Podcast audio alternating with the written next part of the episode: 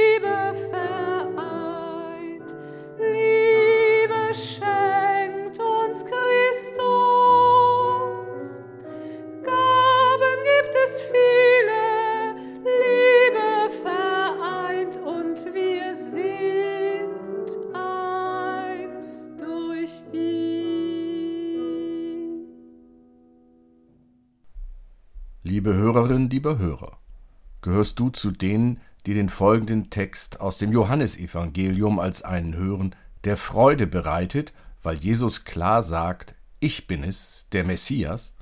Oder ist es so, dass dich der Text den Kopf schütteln lässt, weil, wie so schön gesagt wird, nur Bahnhof zu verstehen ist? Höre den Text. Die Frau spricht zu ihm Herr, ich sehe, dass du ein Prophet bist. Unsere Väter haben auf diesem Berge angebetet, und ihr sagt, in Jerusalem sei die Stätte, wo man anbeten soll. Jesus spricht zu ihr, Glaube mir, Frau, es kommt die Zeit, dass ihr weder auf diesem Berge noch in Jerusalem den Vater anbeten werdet. Ihr wisst nicht, was ihr anbetet, wir aber wissen, was wir anbeten, denn das Heil kommt von den Juden. Aber es kommt die Stunde und ist schon jetzt, dass die wahren Anbeter den Vater anbeten werden im Geist und in der Wahrheit, denn auch der Vater will solche Anbeter haben. Gott ist Geist, und die ihn anbeten, die müssen ihn im Geist und in der Wahrheit anbeten. Spricht die Frau zu ihm, Ich weiß, dass der Messias kommt, der der Christus heißt. Wenn dieser kommt, wird er uns alles verkündigen. Jesus spricht zu ihr, Ich bin's, der mit dir redet. Angebetet, anbeten, anbeten, anbetet, anbeten, Anbeter, anbeten, anbeten und anbeten. Neunmal kommt eine Form des Wortes anbeten im Text vor. Da kann beim Hören schon der Überblick verloren gehen, wer anbetet und wer angebetet werden soll, oder auch wer Anbeter und wer wahrer Anbeter ist. Klar stellt Jesus heraus, dass die Frage des Gebetsortes keine entscheidende ist.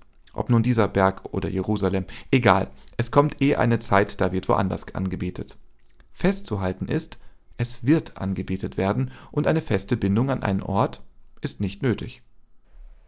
Klar stellt Jesus auch heraus, wer anzubeten ist. Es ist Gott, der anzubeten ist. Dies sollen sich alle Menschen klar machen. Das Heil kommt von den Juden zu allen Menschen, also vom Gott des Alten Testamentes, den Jesus Vater nennt. Den gilt es anzubeten. Klar machen will Jesus auch, wer aufrichtig anbetet. Er sagt dies die wahren Anbeter den Vater anbeten werden im Geist und in der Wahrheit, denn auch der Vater will solche Anbeter haben. Gott ist Geist, und die ihn anbeten, die müssen ihn im Geist und in der Wahrheit anbeten.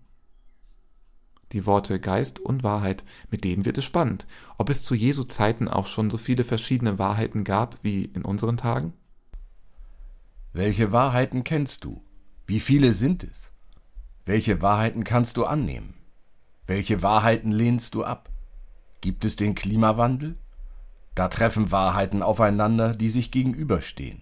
Die einen sehen den Untergang der Welt und kleben sich auf Straßen, die anderen kämpfen für die Förderung von Gas in der Nordsee bei Borkum. Oder schauen wir auf unsere Gesellschaft. Für die einen geht Deutschland den Bach runter, weil immer mehr Menschen von woanders hierher kommen. Die anderen werben woanders Menschen an, um im Kindergarten, im Krankenhaus und in Pflegeheimen genügend Personal zu haben. Bei so vielen Themen stehen sich die Menschen in diesen Tagen mit ihren Wahrheiten gegenüber und reden nicht mehr miteinander, sondern übereinander und gegeneinander. Jeder und jede scheint die Wahrheit gepachtet zu haben. Die Standpunkte, die Standorte werden mit Klauen und Zähnen verteidigt. Und da kommt unser Text und Jesus stellt einfach klar, eure Standorte könnt ihr vergessen. Sie spielen zukünftig keine Rolle mehr. Die Messlatte wird eine völlig andere sein. Nicht der Standpunkt ist es, der entscheidend ist, sondern ob er in Geist und Wahrheit zustande gekommen ist. Und vor allem, betet nicht eure Standpunkte an, sondern Gott. Alles entscheidet sich mit Gott. Er macht den Unterschied. Gott ist Geist. Und dieser Geist Gottes, wenn er dich nicht ergriffen hat, durchdrungen hat, dann sei vorsichtig mit deiner Wahrheit. Denn nur die Gott in Wahrheit und Geist anbeten, sind auf der richtigen Spur. Es gibt nicht den einen Ort, den einen Standpunkt. Der Geist ist beweglich. Er kann wehen oder vorübergehen. Er kann mit dir sein oder auch nicht. Gottes Geist kann ich nicht gepachtet haben.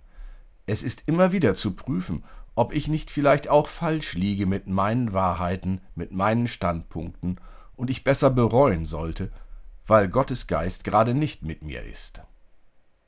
Bitten wir Gott, danken wir Gott, erkennen wir an, dass Gott der Herr ist über Leben und Tod, ehren wir Gott, der das Leben immer wieder schenkt, und loben wir ihn, loben wir sie. Dann kommen wir der Wahrheit eher ein Stück näher. Amen.